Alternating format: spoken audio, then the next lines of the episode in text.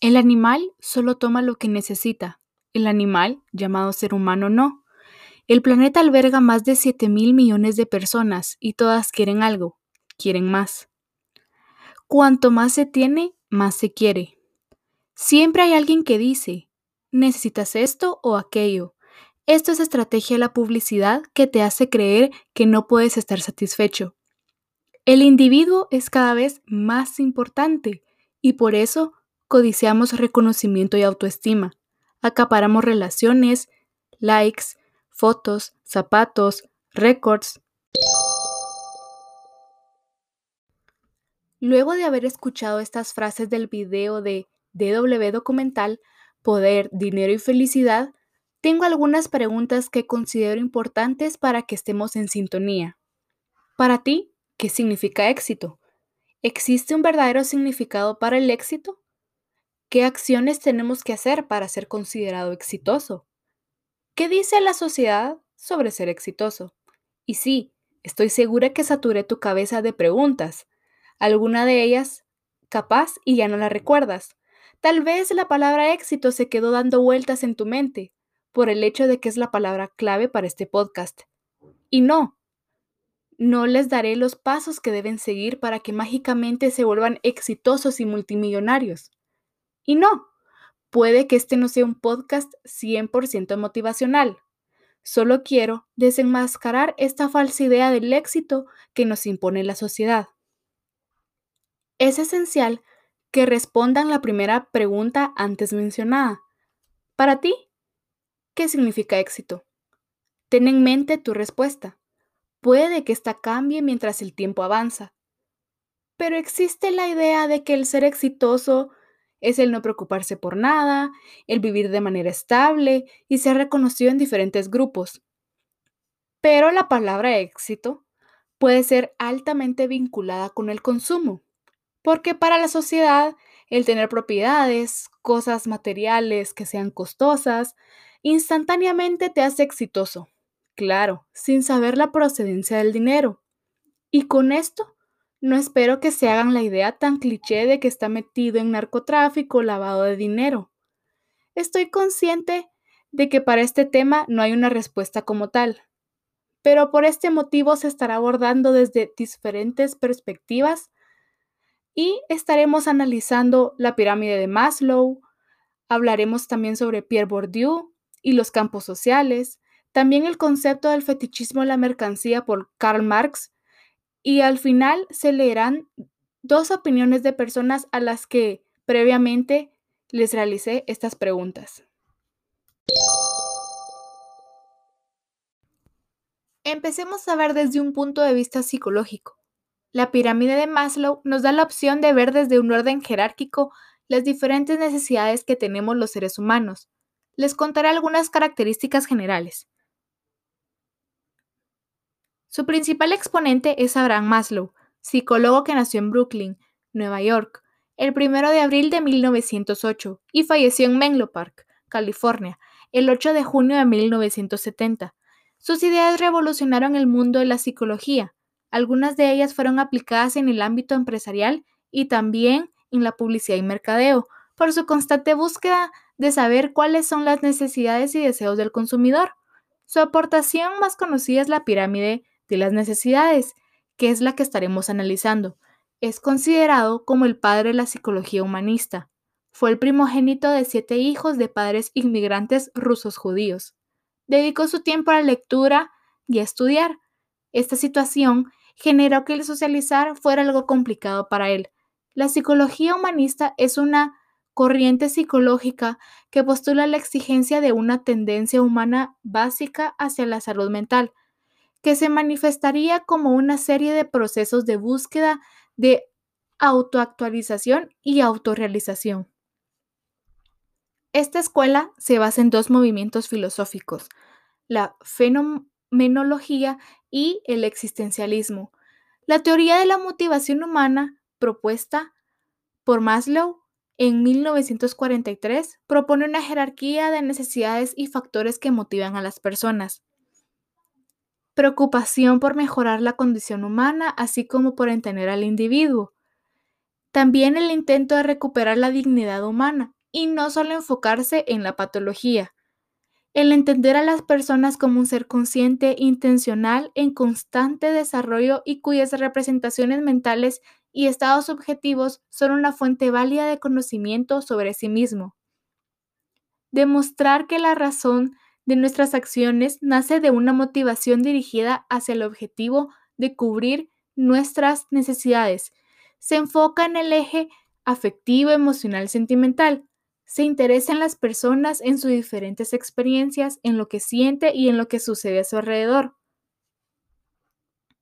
Ahora mencionaré los elementos de la pirámide de Maslow.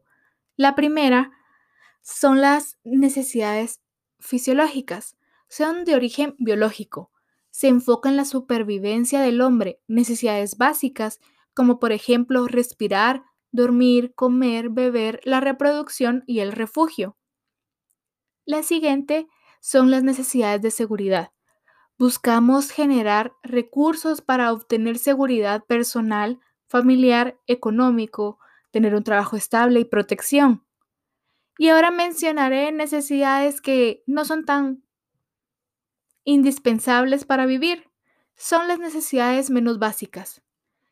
Estas son las necesidades de amor, afecto y pertenencia, que es el ser aceptados por los demás, algunos ejemplos son pertenecer a un grupo social, buscar pareja, ser miembro de una iglesia o de un club social e incluso casarse.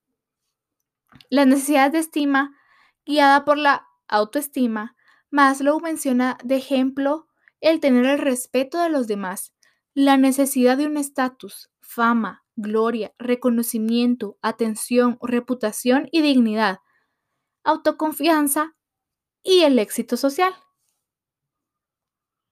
El siguiente son las necesidades de autorrealización. Es esta fase de iluminación, falta de prejuicios. Se encuentra en el nivel más alto de la pirámide porque se basa en el crecimiento personal a través de una actividad en específico. Trasciende lo material y el egoísmo. Es ese tan anhelado desarrollo personal. Esto nos dice que no es a través de las posesiones materiales que se alcanza el máximo nivel, sino a través de profundizar en, un, en uno mismo, trascender a las necesidades más básicas. Luego de haber entendido cómo es que cada nivel funciona, podemos notar lo ambiciosos que somos. El primer y claro ejemplo es cuando Eva come del fruto del árbol prohibido por querer ser como su creador. Pienso que la ambición mantiene el mundo girando. Miremos el Titanic. La ambición de los astilleros navales logró cegarlos tanto como para no detener su hundimiento. Cada día hay una nueva tendencia, que surge de otra, pero esta vez mejorada. La tecnología va avanzando y las compañías se pelean por cuál es la mejor. Todos los días hay personas en laboratorios tratando de hacer un gran descubrimiento, al igual que deportistas que no hay día que no descansen, pintores, escritores, músicos, buscando la manera de llegar a la perfección para ganar algún premio Grammy, o simplemente por entrar a la nominación. Ya este es un gran logro. Vemos aquí el nivel de estima, la fama, la gloria, el reconocimiento de los demás hacia nosotros. No quiero descartar los otros niveles, pero este es en el que nos estaremos enfocando. Claro, lo anteriormente mencionado es para inmortales, altamente estudiados o talentosos. Aún así, conocemos casos de celebridades que se quitan la vida, teniendo todo el dinero del mundo. Aún así, no fue motivo para que quisieran seguir en esta tierra. Pero miremoslo desde un punto de vista más realista y común. Les contaré una historia. Los nombres son inventados, es algo ficticio, pero estoy segura que lo han visto o escuchado. Es el cumpleaños número 6 de Alicia. Sus padres no han descuidado ningún detalle de la fiesta. Globos, saltarines, las chicas que llegarán disfrazadas de las princesas favoritas de Alicia, el pastel, las sorpresas y la lista continúa. Llega el día de la fiesta. Todos sus amigos en el gran salón que alquilaron, los niños jugando y disfrutando del pintacaritas. Y llega el momento tan esperado, el de quebrar la piñata. Alicia está sola en este momento sola. ¿Pero por qué? Pues porque sus papás están atendiendo al fotógrafo de una revista que llamaron para incluirlos en el área de sociales. ¿Pero que no acaso esto era para celebrar un año más de vida de su hija? ¿O era para que todo el mundo se enterara de cómo gastaron miles en la fiesta? ¿Cómo una persona que conozco le llamaría esto el, miren, mírenme a mí, miren lo que hicimos? Les interesaba más que la atención fuera para ellos, logrando que ahora en el círculo de los amigos que tienen hijos, solo se vuelva una competencia por quién organizó la fiesta más grande y quién gastó más.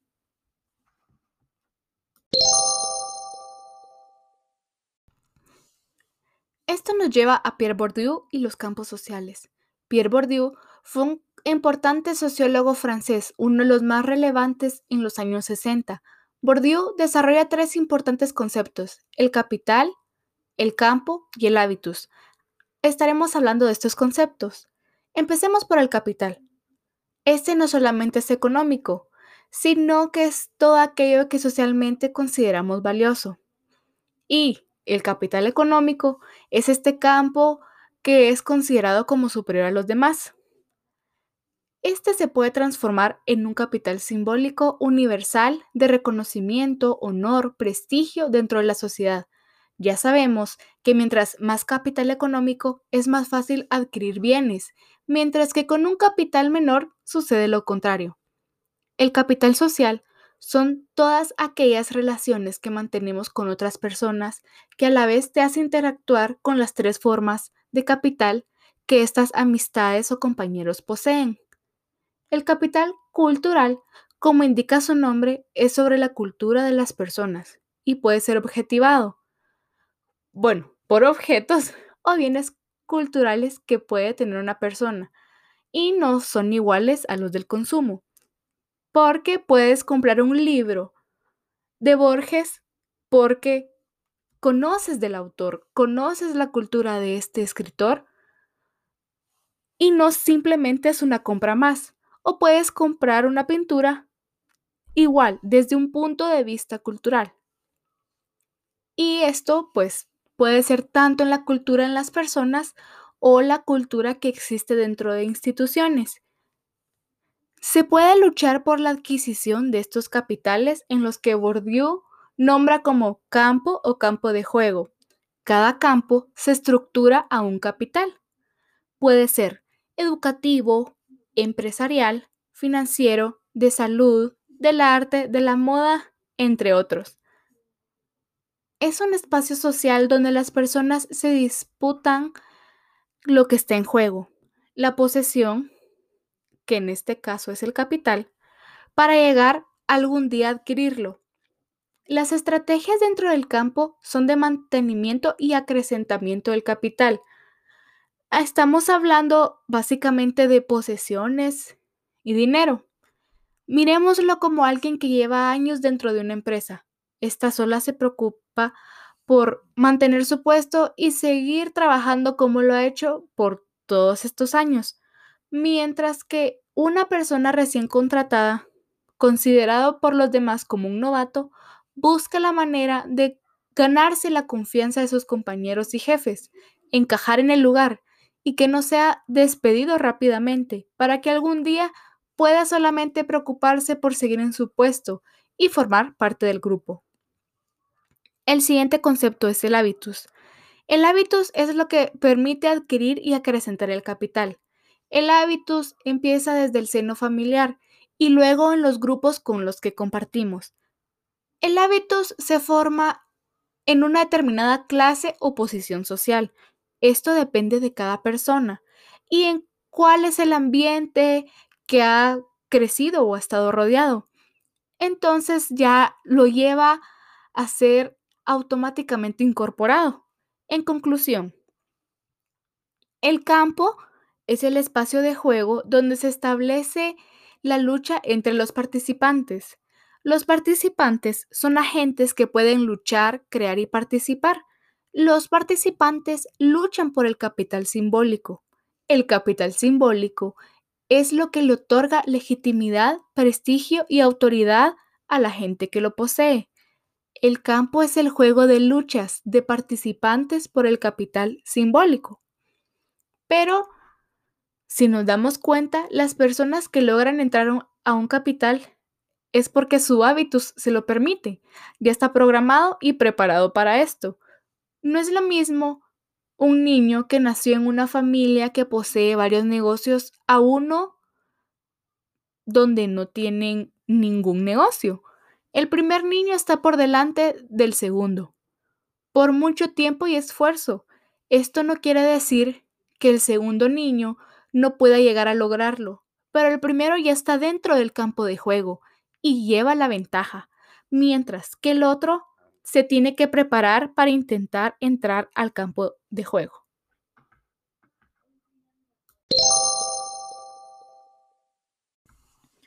Ahora hablemos del fetichismo de la mercancía. Presentado en el libro El Capital por Karl Marx. La palabra fetiche la estaremos definiendo desde el significado que tenía esta palabra en el tiempo de Marx. Este era un tótem o representación de un dios o una deidad, una imagen que representaba a un dios pagano.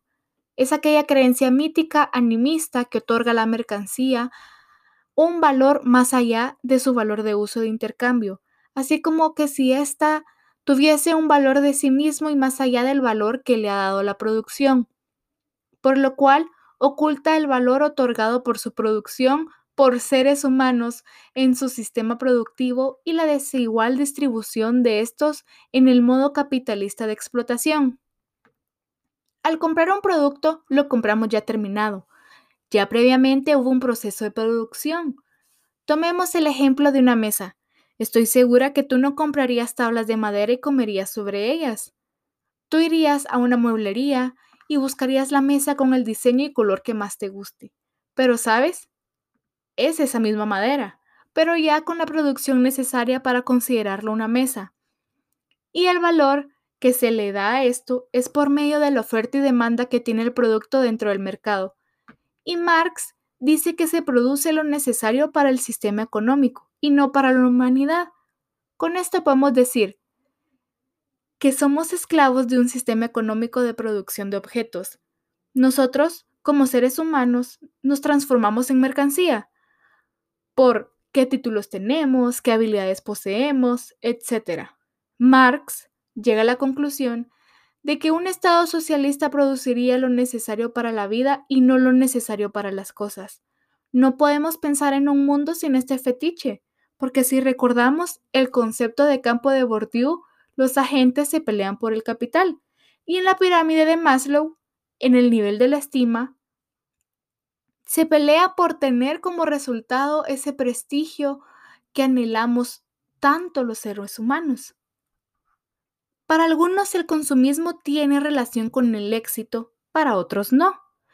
Cada día vemos cómo hay personas aparentando otra identidad, carros de último año, viajes alrededor del mundo, tener la última tecnología, simplemente por encajar, cuando en ocasiones tal vez están endeudando con una cifra que les llevará años pagar, por el hecho de pertenecer a un grupo, donde el que más tiene es el que más sobresale, el más importante y líder, llevándolo a ser una competencia.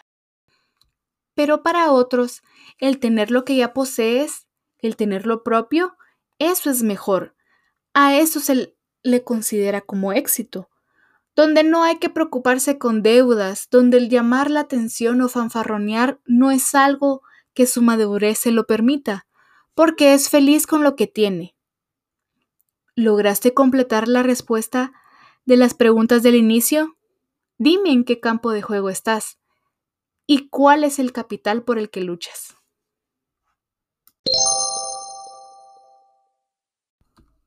Para concluir, quiero leer unos comentarios de personas a las que antes les hice estas mismas preguntas. Leamos el primer comentario. La sociedad en general relaciona el éxito con cosas materiales. Tenemos el famoso dicho de, ah, ese ya la hizo, o ese ya está hecho, ya triunfó en la vida dicho que relacionamos cuando alguien hizo algo que lo llevó a tener mucho poder económico. Sin embargo, Muy pocas veces estamos preparados para identificar desde mucho antes pudimos haber tenido éxito en nuestras vidas. Cuando alguien ve que el éxito es algo material, no puede parar. Se fijan una meta para suponer que tendrán éxito. Por ejemplo, dicen, es que cuando yo tenga esto, voy a tener éxito. Pero cuando lo llegan a tener, eso que tanto anhelaban y que creían que lo tendrían, se dan cuenta que ahora quieren otra cosa. Lo que solo consigue que se queden en un círculo vicioso. Un breve resumen es, si no soy feliz con lo que tengo ahora, no seré feliz con lo que pueda llegar a tener. Y esta persona dice que es para mí el éxito, ser feliz y tener paz con esas dos cosas controladas. Creo que uno puede ver el éxito en cualquier circunstancia en la que estemos. Por supuesto, tampoco quiero decir que me quedaré en el mismo lugar porque aquí me siento bien. Cuando este sentimiento de tener éxito debe estar en una parte muy bien balanceada, de querer seguirse superando en la vida y claro, no caernos en este círculo vicioso porque si soy feliz con lo que tengo ahora, lo común sería seguir siendo feliz con lo que pueda llegar a tener y no solo hablando de cosas materiales. Leamos el segundo comentario. El éxito para la sociedad es muy idealista, ya que todos piensan que es lo más alto que puede haber. Para la sociedad el éxito es tener mucho dinero, tener los mejores puestos de trabajo, tener las mejores casas, mejores autos, muchas joyas, tener una familia. Y todas estas cosas, la sociedad quiere ver lo que produces no a largo plazo, quieren ver resultados ya y en el momento. Para la sociedad el éxito es solamente si logras aparecer en el periódico o en la televisión. Te imponen esta idea en la mente, pero eso es un éxito en general, que no precisamente te puede traer felicidad. Y ahora esta persona nos comenta qué es el éxito para ella. El éxito para mí es cuando uno llega al momento que es feliz, en un contexto social, económico, laboral, familiar. Puede ser que no tengas el mejor puesto del mundo y estás feliz. Esto no significa ser conformista. Estás bien donde estás. Que puedes ir más adelante, sí puede ser. Pero tampoco es como que si me fuera a sentir mal si no lo hago. Si en un momento tengo la necesidad de seguir, seguiré adelante. El éxito puede ser casarse, graduarse, comprar un carro. Eso depende de cada quien. Cuando uno alcanza un éxito personal, se disfruta y se observa el trabajo que llevó. Por eso el éxito es diferente para todos. No todos queremos lo mismo. Para algunas personas ya es éxito si quieres seguir abriendo los ojos cada día, o ver a sus seres queridos un día más. No hay que hacer caso a lo que la sociedad quiere. Haz lo que tú quieras mientras te sientas feliz, cómodo y bien con eso.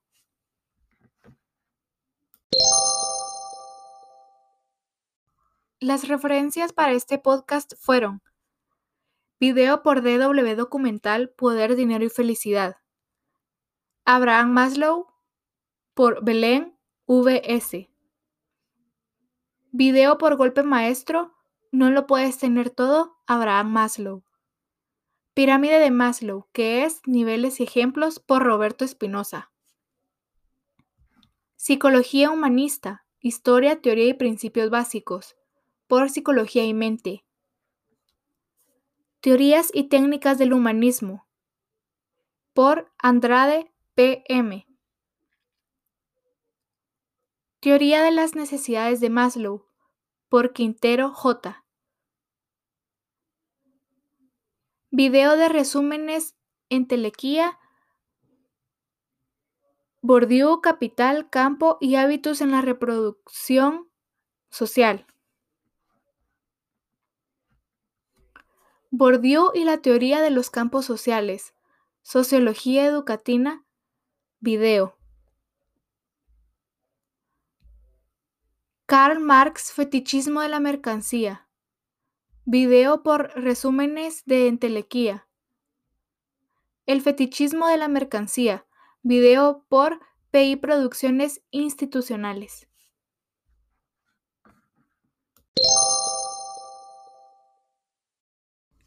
Gracias por haberme escuchado en este podcast. Mi nombre es Natalie Franco y recuerda, no eres tú, es la sociedad.